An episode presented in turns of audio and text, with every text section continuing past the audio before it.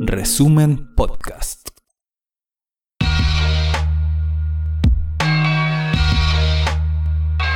Tras más de una década publicando noticias de forma independiente, requerimos de tu aporte para seguir cuidando tu información.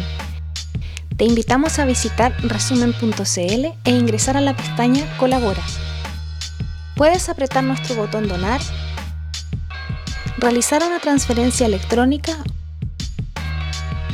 o elegir un aporte mensual para mantener vivo este proyecto orientado a la defensa de los territorios y las comunidades es que hoy te invitamos a colaborar. para que lo compartan eh, con sus amigos, amigas y también lo usen las chiquillas para las campañas propiamente tal, que es tan difícil, ¿verdad? Para los, la gente que viene de los movimientos sociales y populares visibilizarse.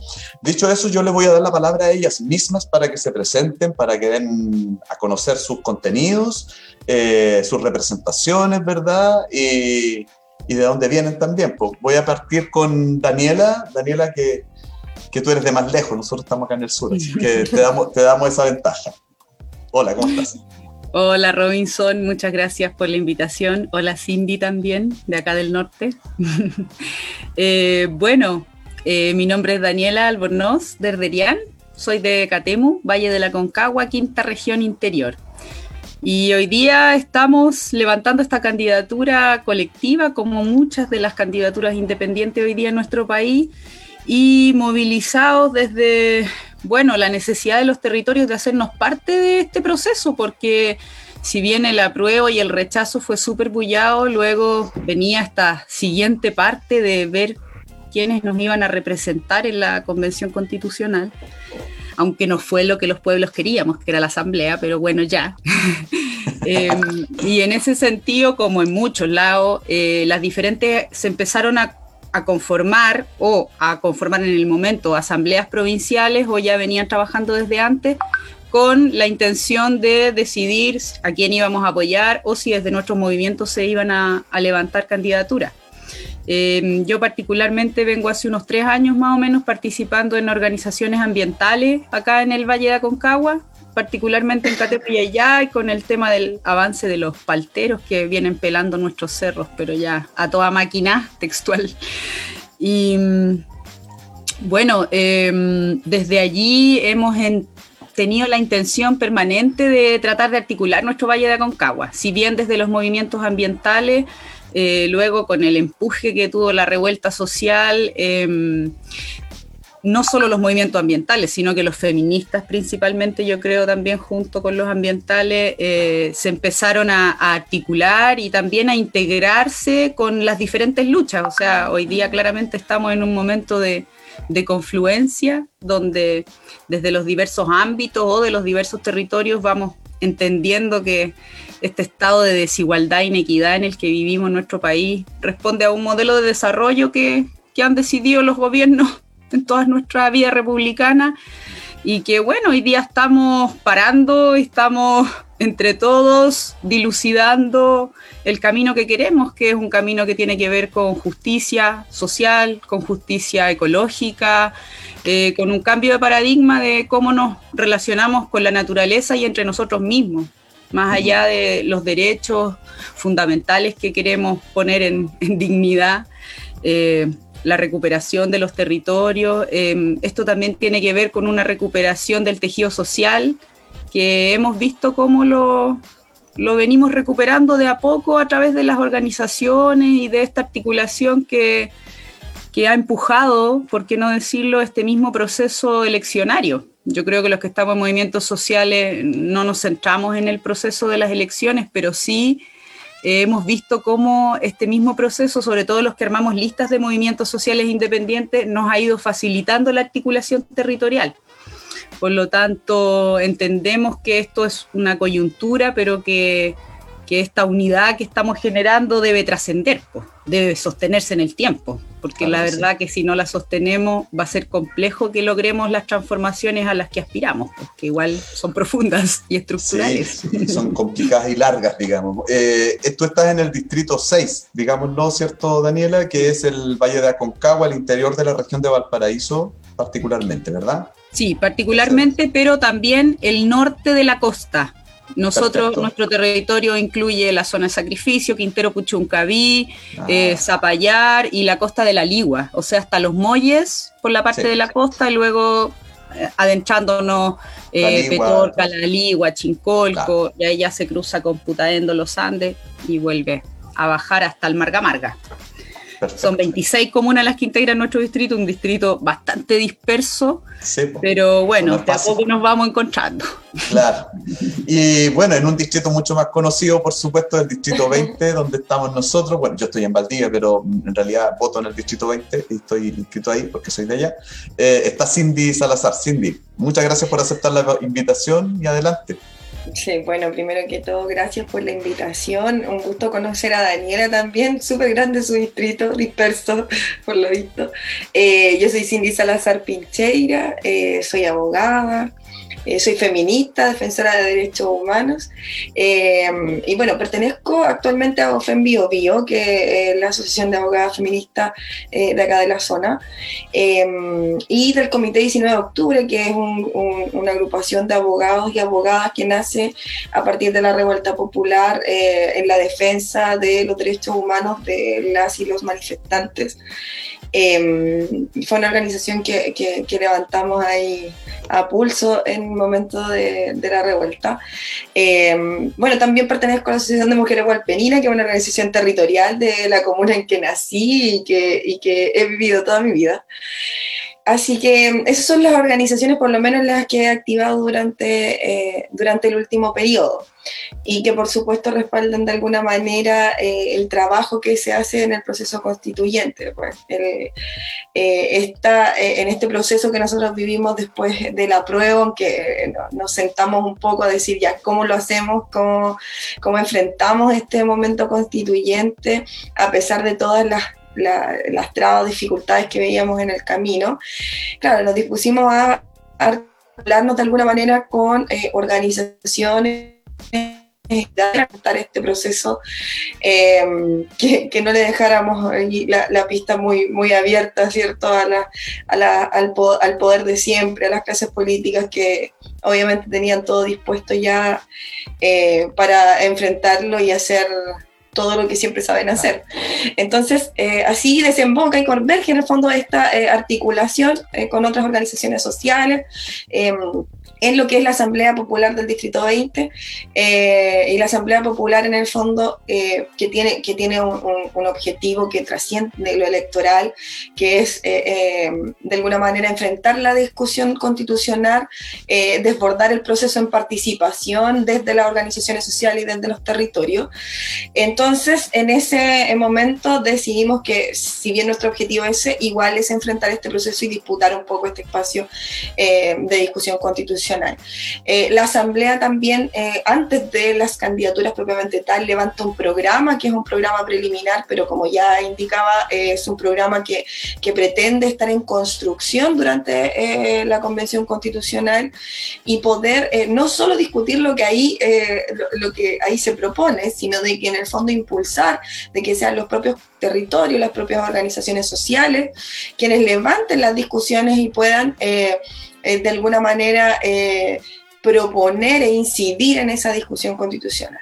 Eh, esa es, más o menos la historia de, la Asamblea Popular y de donde nacen la, la, la, lista en realidad que, que, la compone una diversidad de luchas también populares, eh, de la que yo estoy muy orgullosa también de, pertenecer porque, porque, porque, cada una tiene eh, su identidad y, su trinchera que, que obviamente es parte de, el, del resultado también de la revuelta de octubre, que es como cada uno sabíamos que teníamos horizontes comunes, pero levantábamos banderas ahí eh, desde las calles. Súper. Oye, eh, lo hablábamos un poco antes de empezar el programa, pero sería importante compartirlo con las y los que nos escuchan y ven ahora, eh, y que tiene que ver con, claro, eh, esto es para hacer una nueva constitución. ¿Por qué hacer una constitución? ¿Qué, qué importancia tiene empezar estos cambios que necesita el país por una nueva constitución? Daniela, adelante. Claro, tenemos que partir por entender que, como dicen por allí, la constitución es la madre de todas las leyes, por lo tanto, lo que nosotros establezcamos en esa constitución no puede ser contravenido con las leyes que vengan más abajo. Por lo tanto, este, este espacio histórico que se abre hoy día, que es que las personas comunes y corrientes podamos escribir una constitución, eh, es determinante para el resultado que vayamos a lograr, la participación que nosotros tengamos eh, con los resultados que logremos. ¿Por qué? porque nosotros lo que tenemos que entender hoy día es que la constitución no es un fin en sí misma, sino que la constitución va a ser una herramienta que nos va a permitir empezar a hacer todos los cambios estructurales que queremos, porque no solamente con modificar la constitución al otro día vamos a tener un, un país más bueno, sino que nos va a ir dando pie para modificar en cada área los cambios que queremos ir incorporando y que por más que hablemos de una hoja en blanco y todo, no es tan en blanco la hoja, porque aquí es el momento hoy día de relevar los trabajos que se vienen haciendo por muchos años de diferentes áreas en términos de propuestas de cómo queremos construir un país diferente, en términos de la educación, en términos de la salud, en términos de cómo nos relacionamos con la naturaleza, etcétera. Por lo tanto, esta, eh, la constitución es la herramienta básica que tenemos para entrar a redistribuir el poder en Chile, ya sea desde cómo organizamos el Estado a nivel político, desde cómo lo organizamos a nivel territorial, otorgando, o sea, desconcentrando el poder, porque como sabemos tenemos un poder concentrado eh, a nivel presidencial, pero esa misma lógica de concentración de poder se replica en todos los niveles, pues ya sea regional, provincial, incluso local. ¿Cierto? Los territorios que son más rurales siempre se sienten desplazados de los centros, aunque sean pueblos chicos como el mío, que es Catemu de 14.000 habitantes. Siempre los sectores que están más, más periféricos también se sienten desplazados respecto al centro. Por lo tanto, estas lógicas tenemos que ir eh, avanzando en, cambiar estas lógicas en todos los, aspectos. Eh, por otro lado, también a nivel de las instituciones, estamos siempre hablando de que queremos democratizar eh, las instituciones. Para democratizar las instituciones también vamos a tener que abrir espacios de participación y que esa participación vaya a ser vinculante. Para que esos espacios sean eh, ocupados y sean legitimados, necesitamos una ciudadanía activa. Por lo tanto, esta cuestión no va por un puro carril, no va solamente con que definamos ciertas cosas y escribamos una constitución súper bonita, sino que va a ir afirmado, amarrado, digamos, a la transformación social que también estamos generando, donde nosotros como ciudadanos nos empezamos a hacer cargo y asumimos ciertos compromisos por el colectivo por el dejar de pensar solamente yo en mi metro cuadrado y me salvo solo, sino que cómo vamos conviviendo, cómo vamos construyendo en colectivo, que es un ejercicio que no tenemos muy ejercitado, porque en esta misma lógica neoliberal, individualista, eh, nos hemos perdido un poco del ejercicio de decidir cosas en conjunto, de avanzar en decisiones colectivas más allá cuando tenemos diferencias a veces. Se han caído, ¿cuántas organizaciones se han caído porque la gente no ha sido capaz de ponerse de acuerdo? Por lo tanto, hoy día ahí hay así como un, gran punto de inflexión eh, y que tiene que ver como con nuestra capacidad individual también de ser más tolerante, eh, de ser, de poner en valor lo que están haciendo los demás. Por lo tanto, ahí en esa generosidad vamos construyendo colectivo y eso se ve que si bien es un proceso largo, va avanzando. Y eso lo vemos en los territorios, en las organizaciones, incluso a nivel de lista, por ejemplo. Las que estamos conformando listas de movimientos sociales tampoco ha sido fácil. Imagínate, ocho, nueve equipos poniéndose de acuerdo, avanzando, a veces sin tener mucho ubicarnos, pero no nos conocíamos así como tanto. Entonces, en este tiempo hemos ido ya logrando generar una confianza y pudiendo avanzar en, en cuestiones comunes porque a veces uno choca mucho en los conflictos y, eso frena las cosas y cuando entendemos que los conflictos son parte natural y debemos ir sorteándolo es donde vamos creciendo y nos vamos haciendo más fuertes, pues si esa, esta cuestión al final se trata de que generemos poder popular y eso lo vamos a hacer si tenemos la capacidad real de ir organizándonos, porque de, otra forma no, están en, una construcción, sin duda. las listas también son eso y esperemos que no terminen solamente en la elección. Desde ese punto de vista, Cindy, eh, me imagino que para ustedes una nueva constitución desde una perspectiva que se ha dicho mucho, ¿no? Esto de que la primera constitución paritaria entre hombres y mujeres, ¿verdad? Eh, también tiene un punto de inflexión para empezar a hacer transformaciones reales, ¿no? En, en, el sistema político, social y cultural del país. ¿Cómo lo ves tú esta, esta oportunidad que es esta nueva constitución? Eh, sí, justamente nosotros, bueno, con todo lo que significa en el fondo haber levantado eh, una campaña para aprobar en el fondo, a pesar de las desconfianzas que nos producía este acuerdo por la paz. Así que, que de paz trajo bien poco, lo sabemos hoy día, todo el mm. informe de Amnistía Internacional, más. Eh, pero que, igual tenemos la convicción de que cualquier proceso como de transformación social queríamos sostenerlo de manera legítima y de para legitimar esa forma, en tiene que ser con, eh, desde las organizaciones sociales, tiene que ser desde los territorios, tiene que ser con la gente. Eh, en el fondo, el proceso constituyente y esta nueva constitución em, se debe en el fondo a las demandas que se, alzan desde, octubre, entonces, eh, y de luchas que son de larga data. Nosotros recordemos de que en el fondo tenemos eh, una invisibilización constante de las demandas que se alzaron en octubre. Por lo tanto, eh, cualquier eh, motivo, que yo creo que son muchos para, eh, para llegar a este momento, descansaba en que tiene que ser un momento o un reflejo de los diálogos colectivos. Y ahí yo comparto mucho lo que decía Daniela, que resignifique de alguna manera también la forma de ejercer la democracia, que inste a la distribución efectiva del poder. Y eso, esa, eso solo se logra a través de este diálogo colectivo que va a ser el nuevo pacto social que se plasma en la Constitución. Yo no creo que sea una varita mágica, tal cual como lo comentaba Daniela, pero es un paso importante para lograr la transformación que queremos como sociedad, eh, porque esta no se, no se logra necesariamente con eh, normativas de menor rango, eh, porque existen principios rectores que hacen nacer un ordenamiento jurídico y porque en el fondo la las demandas que, que, se, se, plantean desde octubre son demandas que vienen desde una lucha importante que se han que, se han llevado, eh, el No Más FP, eh, todo lo que tiene que ver con la lucha feminista, son demandas de, mucho tiempo y que tienen eh, principios que no van a lograrse cambiados, sino los cambiamos desde la estructura, donde se mercantilizan los, derechos, donde en el fondo tenemos un Estado subsidiario y que en el fondo viene a consolidar un modelo neoliberal.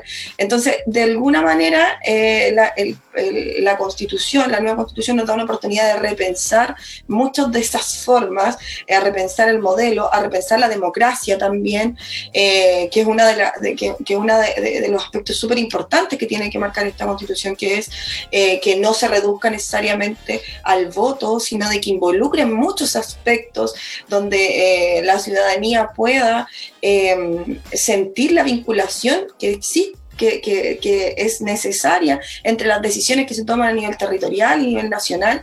Y esa vinculación debe existir porque en el fondo es una forma también de combatir esta desafectación política. Si nosotros lo que tenemos ahora es una clase política desvinculada de, eh, de, la realidad de, un país.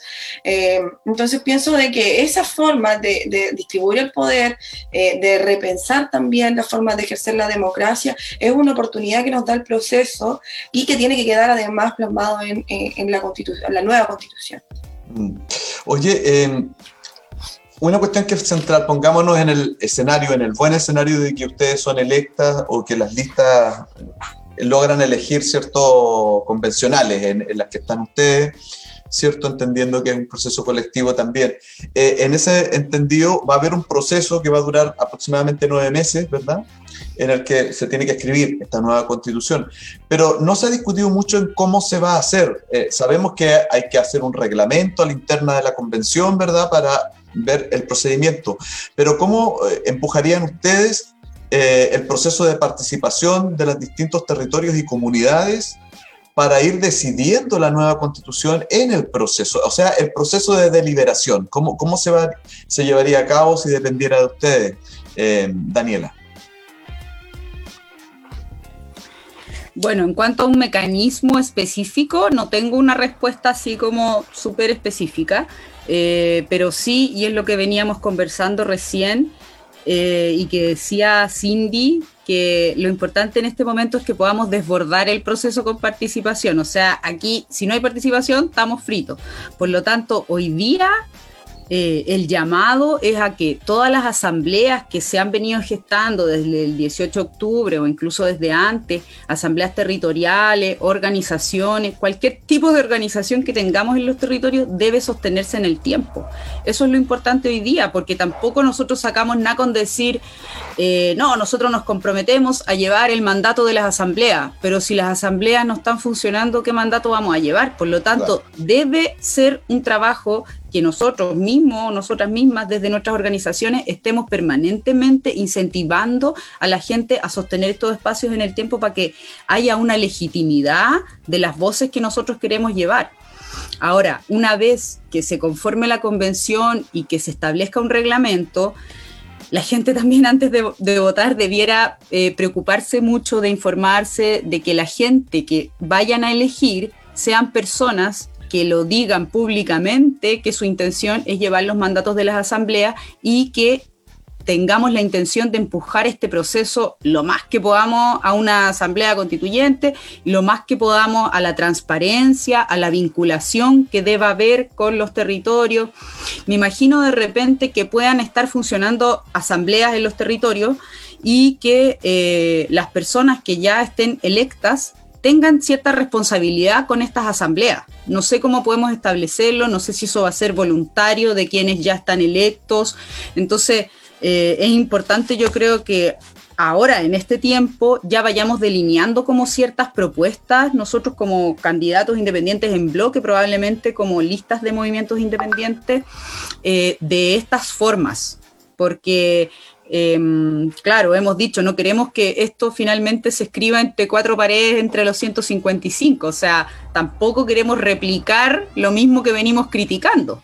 Por lo tanto, esta cuestión parte siempre por casa, o sea, eh, desde nosotros en nuestras listas estamos hablando de que la gente tiene que organizarse, tiene que participar, tiene que ser horizontal, por lo tanto eso tenemos que ir nosotros en este momento tenemos que ir ejerciendo las cosas de esa forma, porque si estamos apelando a una nueva democracia, a una nueva forma de participación, tenemos que hacerlo nosotros de partida así.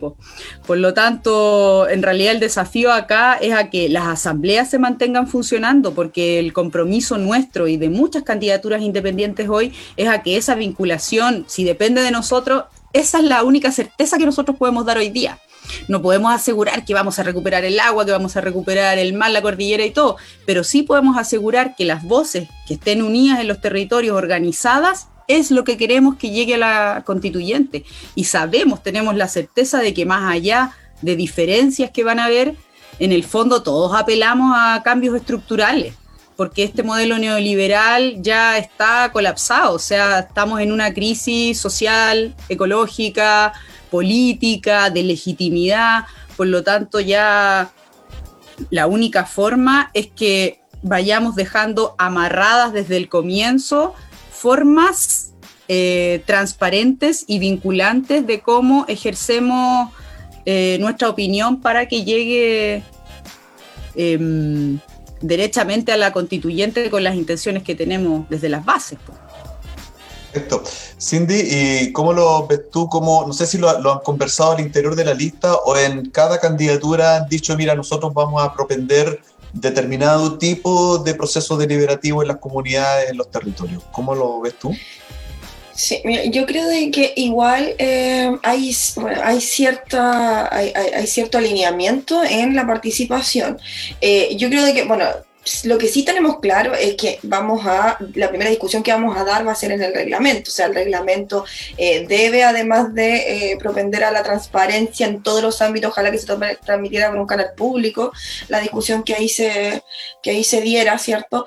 Em, transparentar que tenemos una limitante del tiempo, ya lo señalado, del 9 y puede ser postergada eh, tres meses más, yo creo que es muy poco si queremos de alguna manera eh, tener esta vinculación real eh, y vinculante, ¿cierto?, con, con los territorios, con las organizaciones sociales. Yo creo de que lo primero que deberíamos hacer es reconocer y hacer un, catastro de alguna manera de la organización social eh, y de este tejido social que, que viene desde octubre y eh, incluso eh, desde antes de octubre. Nosotros lo que pasa es que tenemos una, una, organización popular que constantemente ha sido viada y absorbida de alguna manera por la institucionalidad que en el fondo pone ciertos requisitos para su reconocimiento.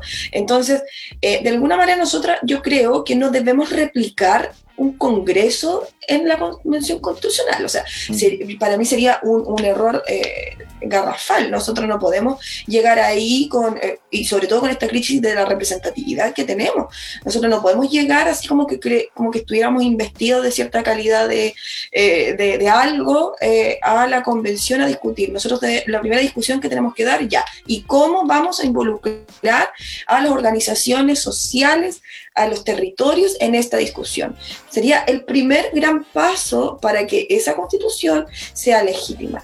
Eh, entonces, como lo decía, apuntar a este, eh, eh, a, este reconocimiento que hay de la organización popular, sea como sea que se llame, porque nosotros como eh, desde la institucionalidad nos vienen a dar como cátedras de cómo organizarse y la gente en los territorios, las poblaciones saben cómo organizarse. Tenemos coordinadoras, asambleas, tenemos ollas comunes que se levantaron para enfrentar una crisis que no ha sido capeada por el, por el, por el gobierno. O sea, cada una de las crisis económicas eh, que ha pasado a lo largo de la historia o producto de esta crisis sanitaria también ha sido resuelta por la organización popular en, muchos aspectos.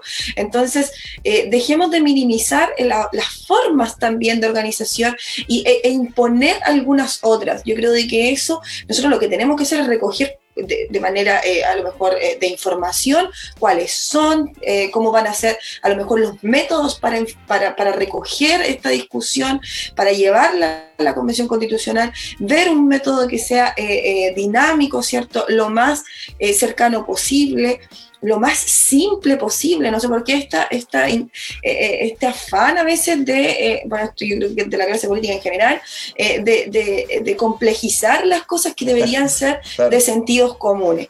Yo creo de que ese es el primer gran paso que tenemos que dar.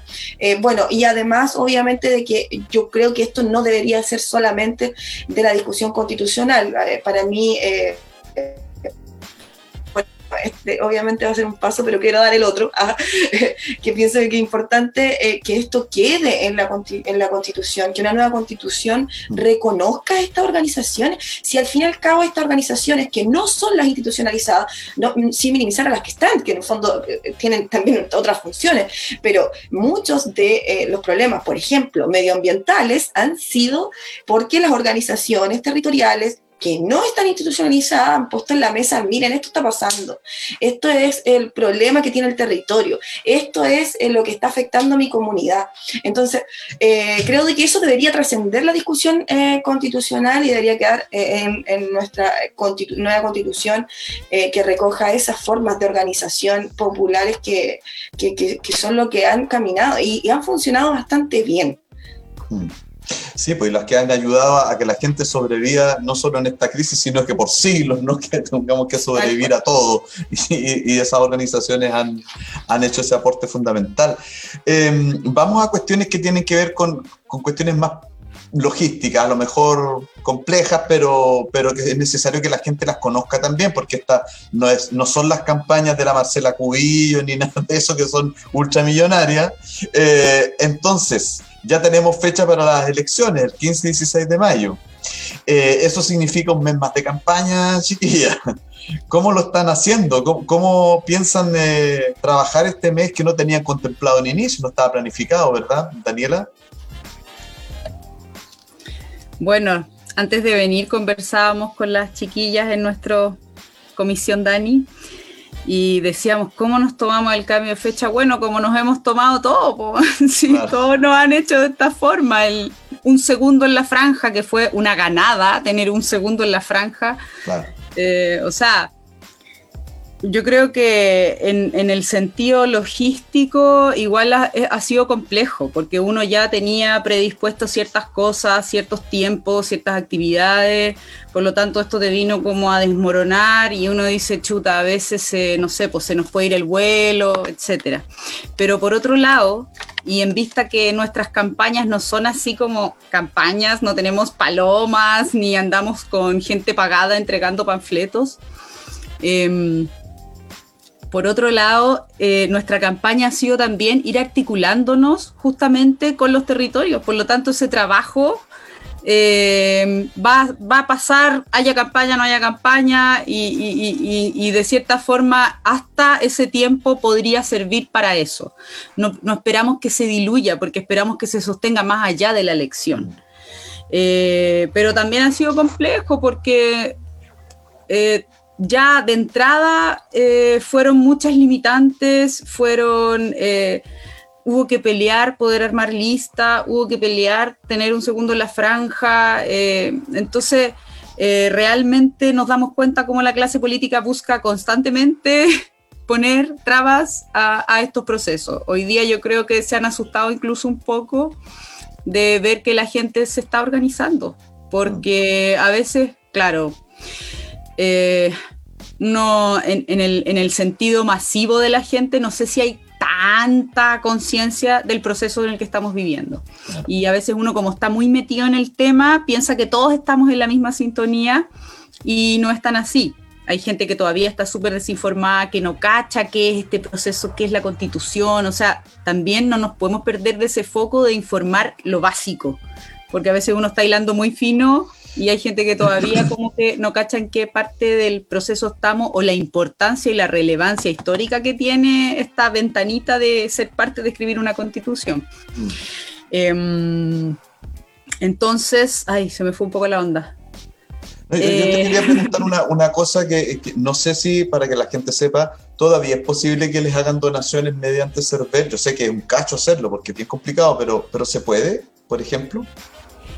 Mm, me parece que hoy día se hoy día como se promulgó habían ciertas cosas que no, se podían hacer igual que en el tiempo antes de la campaña cuando estábamos que era como decir vote por todo esto como más propagandístico mm. Em, mm, en un acta que vi ayer decía que no se podían recibir aportes, pero eso parece que estaba como en una discusión, no sé finalmente lo, en, cómo quedó. ¿Cómo quedó? Cindy, pero eh, bueno, Sí, dime. Disculpa. Em, en, el, en, ese sentido, como que las campañas eh, también ha sido como complejo porque nosotros no tenemos el, aparataje que tienen el resto de los políticos y, su visibilización es como, pucha, tú, tú ves campañas de 30 millones, 60 millones, 50 millones, y tú ¿en qué pueden gastar tanta plata? Nosotros estamos, ni siquiera llegamos a un millón y o sea, las de 50, 60 millones, Daniela, esas son las pobres de la derecha, porque las, que realmente tienen plata pasan por lejos los 100 millones de pesos. Sí, exactamente. Por lo tanto, ahí tú, tú te das cuenta cómo toda esa plata finalmente se, usa para, a través de la imagen, imponer a personas. Y no lo que estamos haciendo nosotros, que puede ser mucho más lento del uno al uno, pero estamos generando confianza en las personas porque somos gente transparente, somos gente que estamos en movimientos sociales y que más encima nos hemos ido articulando en este tiempo a través de las listas, generando una no digamos que una gran articulación territorial, pero avanzando en eso. y yo creo que también la gente le está tomando un poco más el peso a eso, incluso eh, pueden ser contraproducentes para muchas personas estas grandes campañas, porque va en contra de todo lo que el movimiento social eh, criticó, ¿cachai? O sea, la, la, forma de hacer política hoy día. Sí, pues ojalá sea así. Cindy, ¿y cuál es la estrategia que están siguiendo tú y los chicos de la lista? Eh, yo creo que igual eh, de alguna manera comparto lo que tenía que ver con lo que dice Daniela de que nuestra campaña es un poco más del, boca a boca, de, ir eh, articulando con otras organizaciones y todo, pero el tiempo que se programa también es distinto.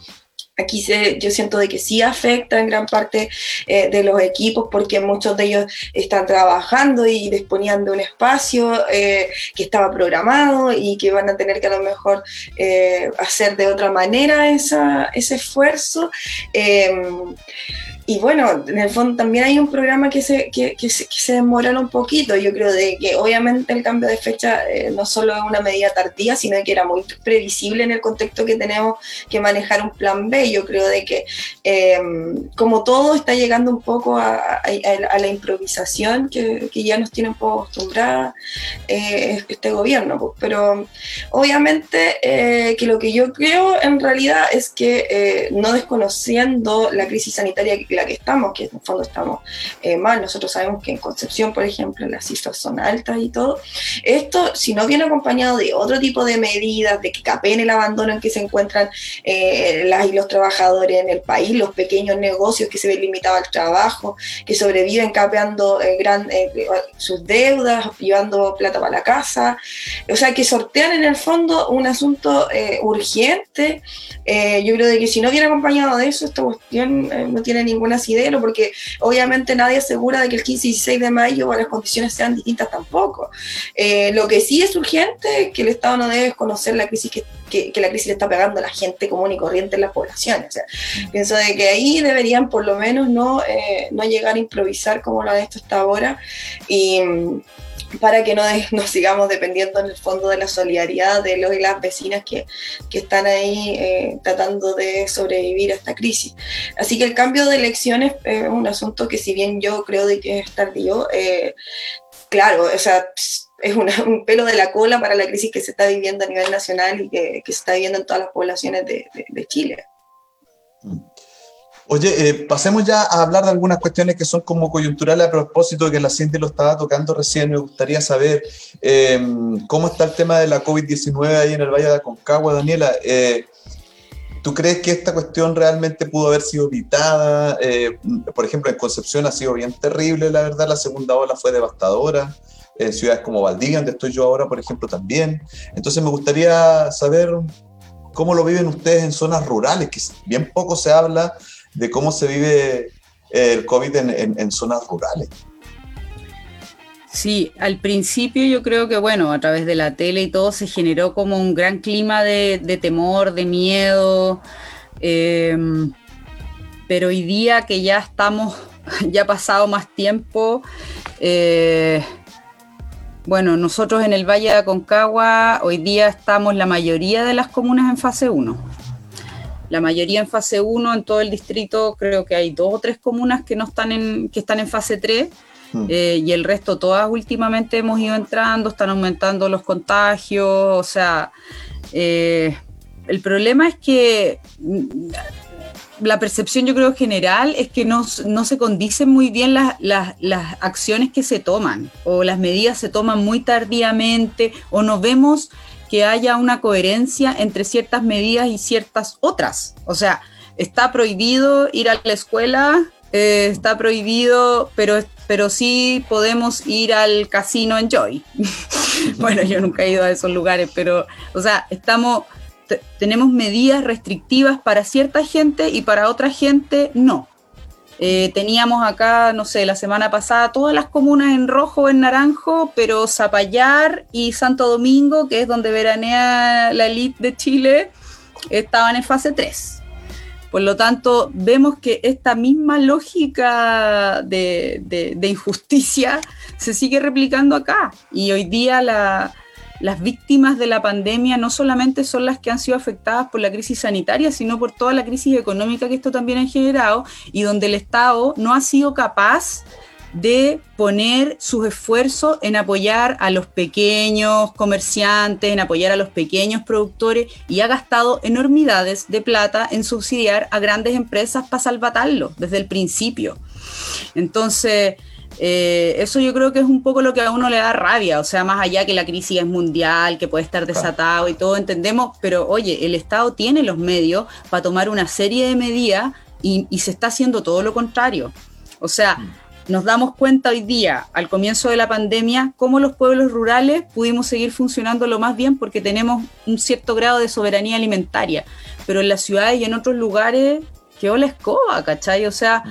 Eh, no hay una protección de, de, la autonomía, yo creo, de, los pueblos. O sea, finalmente seguimos en esta lógica subsidiaria donde vamos a tratar como de paliar con ciertas medidas, pero ¿por qué no fortalecer lo nuestro? Es como lo mismo a nivel de cuerpo, o sea, eh, nos enseñan a tomar más remedio en vez de aprender a conocer nuestro propio cuerpo, a tener autonomía, saber que si me pasa esto, haya, hacerse cargo uno mismo. Eh, lamentablemente hoy día en Chile la gente más pobre es la que sufre más la crisis, o sea, no vaya a comparar en, los términos de desigualdad que tenemos, cómo le afecta la crisis a alguien que puede seguir haciendo su teletrabajo sin ningún problema, los niños en las clases online sin ningún problema. Pucha, hay una familia pobre, está limitada de todas esas cosas. Entonces, eh, vemos cómo se sigue replicando la injusticia en nuestro país y sobre todo en tiempos de crisis, cuando uno pensó que la crisis sanitaria iba como eh, no sé, pues abrir la conciencia de la gente que está en el poder a decir, ya, ahora protejamos nuestra naturaleza. No, se abrió la pasada para que los proyectos avanzaran con más facilidad, para quitarles los ciertas limitantes ambientales o, incluso de participación ciudadana y para que no frenemos la inversión, que sigan avanzando. Entonces, ¿cuál es el foco? ¿Proteger los los poderes económicos o proteger a la ciudadanía. Yo creo que cada vez más este gobierno sobre todo deja claro que, su foco es proteger a un grupo de poder. Entonces, pues, más allá de los discursos, esa incoherencia es, percibida por la gente en, mm. su cotidianeidad. Claro. Y en ese sentido, Cindy, eh, hoy día se conoció por parte de la revista Forbes, que no digamos que es un un medio del comunismo internacional, ni mucho menos, todo lo contrario. Eh, el, el, gráfico, ¿no es cierto?, de las riquezas que se han aumentado exponencialmente por parte de, las fortunas chilenas, entre otras el presidente de la República, pero también el ex yerno de Pinochet, Ponce Lerú, Horst Polman, ¿cierto?, eh, y el ultra conocidísimo Luxich, entre otros. Em, te quiero preguntar, Cindy, si tú que pensáis, hecho, digamos, el punto de Daniela también, si se está cambiando el foco desde los subsidiarios a, la cobertura universal, ¿te parecería a ti que sería interesante trabajar la idea de una renta básica universal eh, para cubrir justamente a todos esos sectores que no se pueden, digamos, de alguna manera incluir en las políticas focalizadas de que el actual gobierno sigue defendiendo, a pesar que están ultra superadas ya en muchos lugares. Em, ¿Cómo ves tú como la idea de la universalidad que vuelva a lo mejor a la constitución? ¿Te la imagináis por ahí? Sí, sí, oye, qué bueno, porque lo primero que me, cuando habló de eso, Daniela, lo primero que me acordé es que salió la noticia de Forbes. Sí, por supuesto que sí. Yo creo que en el fondo la pandemia es reiterativo quizás, pero dejó al descubierto la desigualdad y también el abandono de la clase política con la gente. O sea, eh, este desconocimiento, es, el, desconocimiento que hay de la realidad del país es eh, evidente. Como de que en el fondo tenemos una crisis que la paga el común y corriente de la gente, sobreviviendo no solo al COVID, sino que a la falta de trabajo, a la precarización laboral, a las doble o triple jornadas que, que, que, tienen las mujeres, por ejemplo, a la violencia que tienen contra las mujeres al interior de los hogares, que vino en el fondo lo que, lo que tiene que ver con la violencia doméstica. Eh, entonces, la, evaluación que uno puede hacer de, la pandemia, más allá de la enfermedad, también nos viene a dar un golpe de realidad.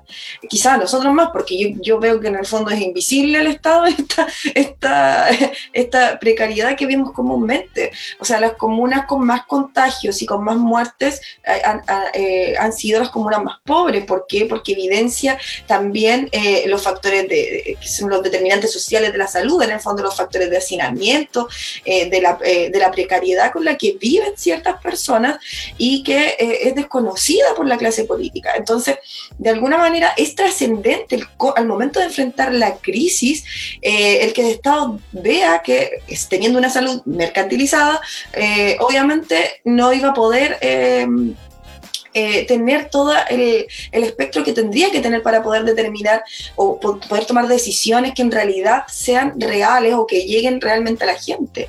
Eh, yo creo de que eh, la universalidad y sobre todo lo vimos con el proceso de vacunas, por ejemplo. Mm. Si nosotros tuviéramos un, un, un, sistema de salud que fuera así, como lo que, porque convengamos de que al principio nos querían vender la vacuna, o sea, tampoco es como una cuestión, fue en, el fondo responde a una necesidad eh, que se evidencia con, con esta, con, esta eh, crisis que pone al descubierto la precariedad que nosotros tenemos de los, de los derechos sociales también. Mm. Eh, yo creo de que evidencia la necesidad de tener un acceso gratuito y universal a la salud justamente este proceso, que para mal y para bien, o sea, nosotros vemos la necesidad, porque obviamente tuvimos que tener todo este este, problema que lo hemos vivido desde siempre, pero que, que, se acrecenta con esta crisis. Y también eh, tenemos eh, de alguna manera esta posibilidad eh, de proceso constituyente que nos lleva a, a, poder tener esta discusión de manera como más terrenal. Eh, así que yo veo una evaluación que, que, va más allá de la enfermedad propiamente tal, es esta evaluación de, de, la realidad, que por más que en el fondo la clase política siga y siga discutiendo lo que quiera en el Congreso, eh, es su gran problema es la desvinculación que existe con las poblaciones de este país y en el fondo con los sectores rurales. No conocen eh, cuál es la necesidad inmediata que tiene la gente. Nunca han ido a un sistema público de salud. Entonces, obviamente, no saben las necesidades inmediatas que, que tenemos en las poblaciones, con los vecinos, las vecinas, en la mañana haciendo la fila. O sea, cosas que a lo mejor desde el discurso eh, te suena, pero cuando uno la vive es distinto. Entonces, eh, esto se evidencia con la pandemia y, creo de que eh, si hay algo que tenemos que recoger es cómo enfrentamos esto previendo esas situaciones. Eso. Súper. Eh, oye, se nos va acabando el tiempo, pero no quiero dejar de, preguntarles también, o, más bien exponer el tema para que lo comenten. Y tiene que ver con una cuestión que tal vez la Constitución va a ser importante trabajarlo, y tiene que ver con las fuerzas de orden y seguridad. ¿Cierto? Particularmente carabineros, pero también el ejército. Eh, hemos sabido en resumen.cl pueden encontrar las notas acerca, por ejemplo, de militares que fueron descubiertos con con pornografía infantil. Hay violencia de carabineros desatada en ya no sé cuántos mil casos aislados. Eh, encuentran un tipo del poder judicial con armamento, ¿cierto? En una cuestión súper extraña en la Araucanía. Eh, tenemos realmente unas fuerzas de seguridad que están súper devaluadas ilegítimas, que sin respaldo ciudadano de alguna manera, y me gustaría saber cómo enfrentarían ustedes ese tema si tuvieran que, que, presentarse frente a esa, esa disyuntiva, Daniela.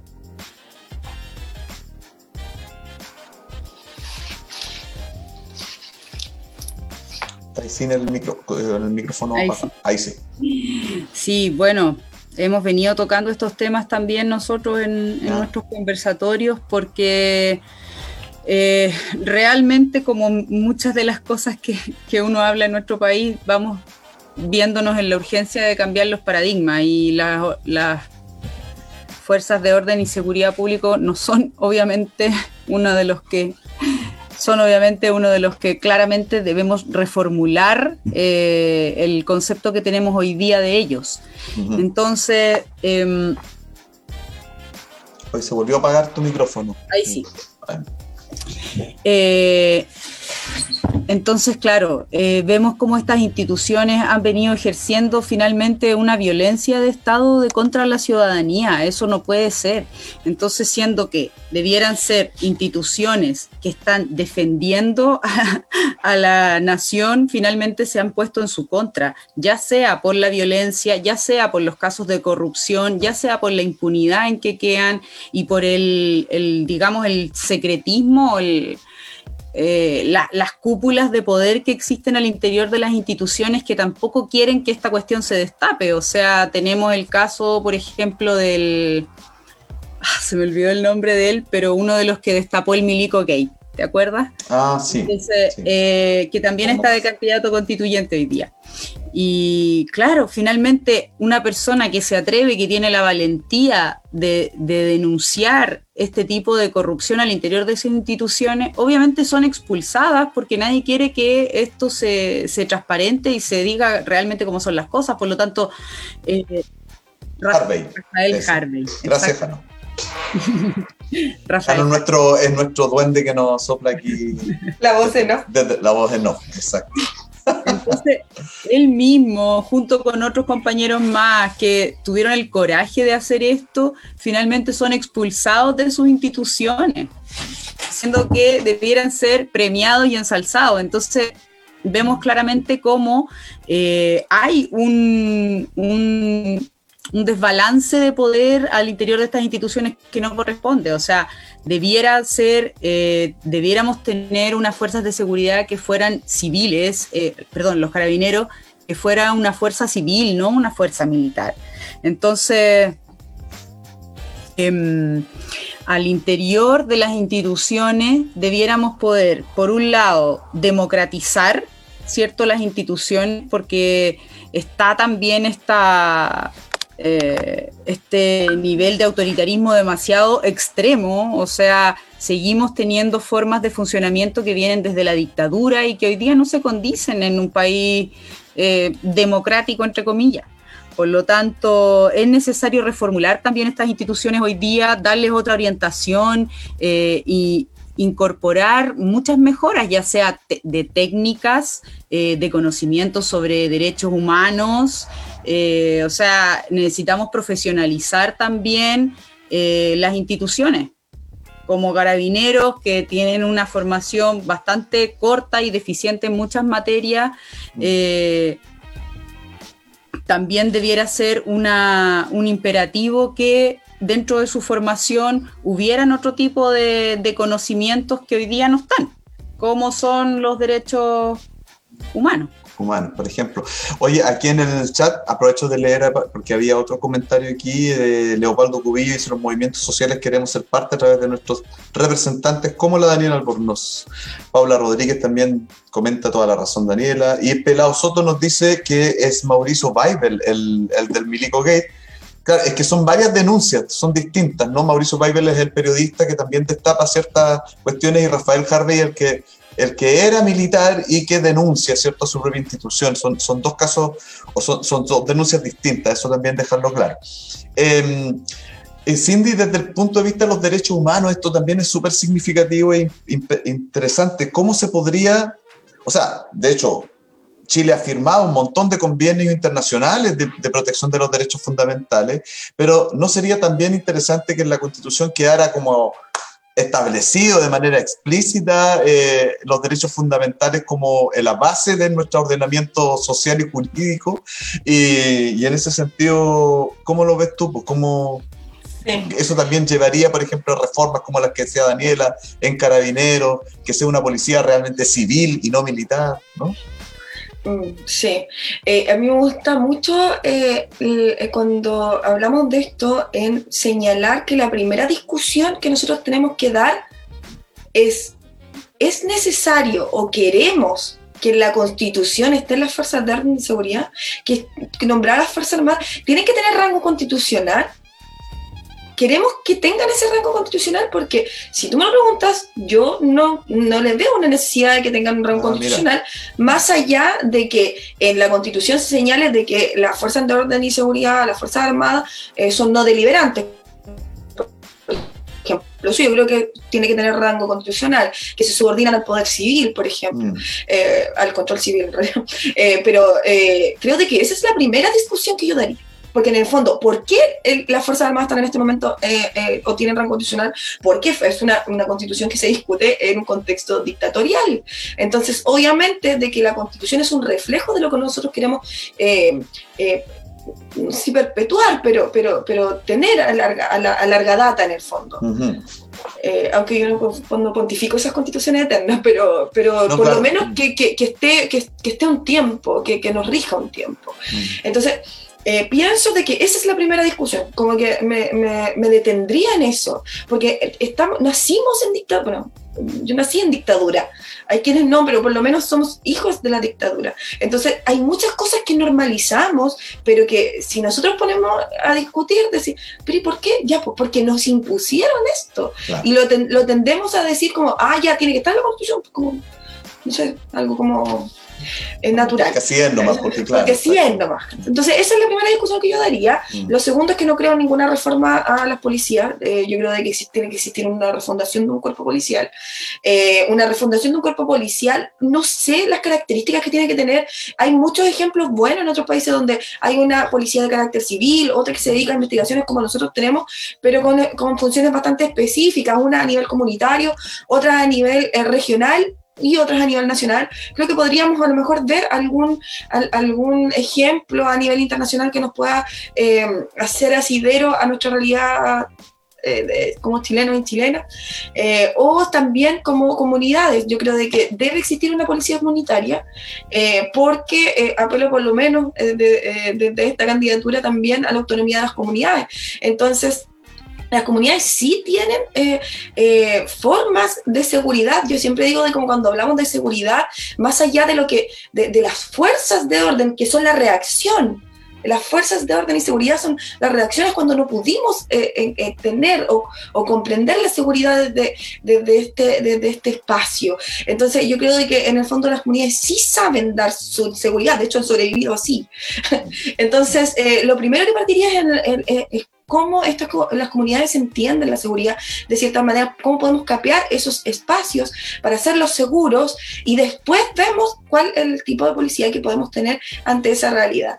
Eh, creo de que es eh, muy... eh, em, necesario la refundación porque la génesis de la policía debe estar centrada en, en- los derechos humanos como parte importante de, de su formación inicial. O sea que en el fondo en su, en su misión y visión como, como organismo público eh, debe estar eso. Eh, cualquier reforma viene a parchar algo que no tiene una génesis eh, fuerte. Entonces, eh, es importante, yo creo, de que cómo refundamos las policías, eh, de que no, fue, que no sea un maquillaje, sino de que en el fondo tenga una lógica distinta, tenga un- una estructura distinta. Eso es lo que, por lo menos... quedó, clar- quedó clarísimo, lo compartimos también. Eh, oye, como última cosa, para no quitarles más tiempo, deben estar cansados o tendrán otras cosas que hacer también, agradecerles su participación, por supuesto, eh, pero un minutito para que se dirijan a su gente como despedida, ¿cierto? ¿Algún mensaje que quieran entregarle a sus distritos, a sus comunidades, a sus territorios? Daniela. Muchas gracias. Gracias a, la Cinti también por, conocerla en este espacio, a Robinson y al Jano por invitarnos a esta conversación. Y bueno, la invitación a toda la gente, no solamente del Distrito 6, sino de todos los distritos de todo nuestro país, es a que estemos organizados, ya sea en el equipo de fútbol, ya sea en el centro de madre, ya sea en la asamblea, ya sea en cualquier organización que tengamos, pero que estemos eh, ejercitando la colectividad, que estemos ejercitando el conversar, el pensar qué queremos para que vayamos construyendo en conjunto, porque no sacamos nada con solamente criticar, sino que necesitamos ir proponiendo y relevando todo el trabajo que se ha venido haciendo en este tiempo y, los sueños que tenemos como de país. Eh, hoy día eh, quisiera también hacer un llamado, eh, tampoco solamente a mi distrito, sino que a todos los distritos. Quizás por allá por el sur no, no saben mucho porque no tienen los problemas de agua que hay más para el norte, pero hoy día se está conversando eh, prorrogar la ley de riego 18.450 eh, por 12 años más.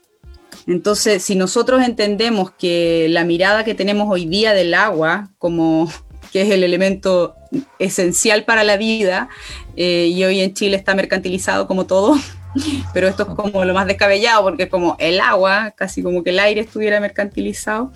Eh, eh, eh, la concepción que tenemos hoy día del agua viene amparada desde la Constitución y desde el Código de Agua, que permite que sea hoy día una mercancía. Y uno de los mecanismos que existe también en nuestro país es esta ley de riego, donde a través de la CNR, la Comisión Nacional de Riego, se entregan subsidios a los agricultores en Chile. El problema es a quién van estos subsidios. Eh, ellos dicen que el 80% va a los pequeños agricultores y puede que en número eso sea así, pero en términos de plata eso no es así. Y existe una concentración de las personas que reciben estos subsidios de las empresas y generalmente esas mismas empresas son las que concentran los derechos de agua, son las que concentran la tierra. Por lo tanto, busca perpetuar este mismo sistema de desigualdad y de concentración extrema que tenemos hoy día en Chile.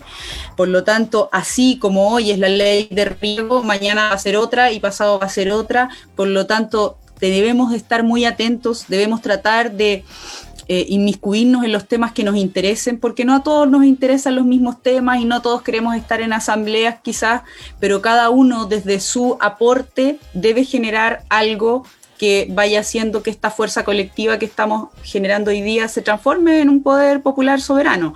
Por lo tanto, la invitación es a estar informado y articularse desde las organizaciones que existan. Nosotros hoy día estamos al menos desde tres regiones tratando de conversar y ver cómo podemos enfrentar esta situación que obviamente la ley se va a prorrogar, pero en qué podemos ejercer quizás ciertas presiones para hacer más justo de estos mecanismos y eh, que vayamos teniendo el interés por informarnos, porque realmente si nosotros no estamos informados, este tipo de cosas pasan todos los días así como se, aprueban proyectos terriblemente destructivos para nuestros territorios en el SEA todas las semanas, eh, también tenemos leyes, reglamentos súper abusivos y si nosotros no empezamos a informarnos y a buscar la forma de hacernos cargo para que esas cosas cambien, va a ser difícil porque esta cuestión es por todos los frentes, por lo tanto eh, hoy día lo más importante es que tengamos la capacidad de, organizarnos y desde, esas plataformas colectivas impulsar cambios y generar propuestas en conjunto. Súper, muchas gracias Daniela, súper claro tu mensaje. Eh, Cindy, mensaje final. Eh, ya, pues yo eh, la verdad es que bueno, me sumo a las palabras de Daniela, el involucrarnos en este proceso es fundamental para poder tener una constitución eh, con los movimientos sociales, con las organizaciones, con los territorios. El poder llevar esta constitución, el poder sumarse a la organización popular, a las organizaciones sociales, es importante importante para poder darle legitimidad a un proceso que desde ya parte con la desconfianza del pueblo.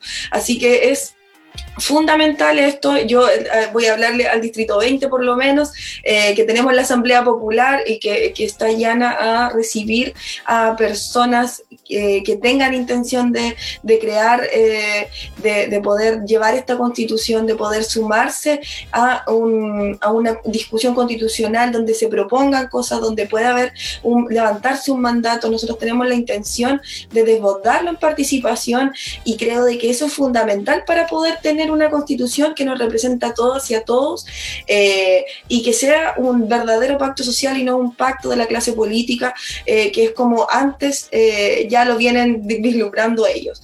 Entonces, ese es mi llamado, mi llamado no solo es al voto individual, que yo sé que es importante a quien le damos el voto, sino a proyectos políticos que involucren la participación, a listas que tengan programas que involucren a la gente, que tengan programas que quieran transformar un modelo, eh, porque para, para otras cosas tenemos un montón de, tiempo, pero eh, para esto tenemos este momento, este es el momento constituyente, entonces eh, mi llamado es a involucrarnos, a creer que esto es posible, pero no va a ser posible solos, es posible en la medida que nos articulamos, que creamos poder popular y que queremos llegar a esa convención a desbordarlo en participación. Perfecto, muchísimas gracias Daniela Albornoz, Distrito 6, Cindy Salazar, Distrito 20. Muchísimas gracias por acompañarnos hoy día, chiquillas, se pasaron. Gracias, Robin. Muy amables. Y ojalá nos veamos en un próximo live o programa o lo que sea con ustedes ya electas o, o si no, nos veremos en otras circunstancias igualmente. Así es que muchas gracias. Si no, criticando la convención. si no, criticando la convención. Súper. Que estén muy bien. Muchas gracias. A ustedes, amigos, amigas, nos vemos en una próxima oportunidad. Eh, recordarles que este programa queda alojado en el Facebook Live de resumen.cl. Lo pueden encontrar también en YouTube, en el canal de resumen.cl y eh, en el canal también también de Spotify, ahí en todas esas eh, plataformas para que lo escuchen, lo compartan, lo difundan a todos quienes eh, los conocen, como dicen por ahí. Muchas gracias y nos vemos. Chao, chao. Muchas gracias.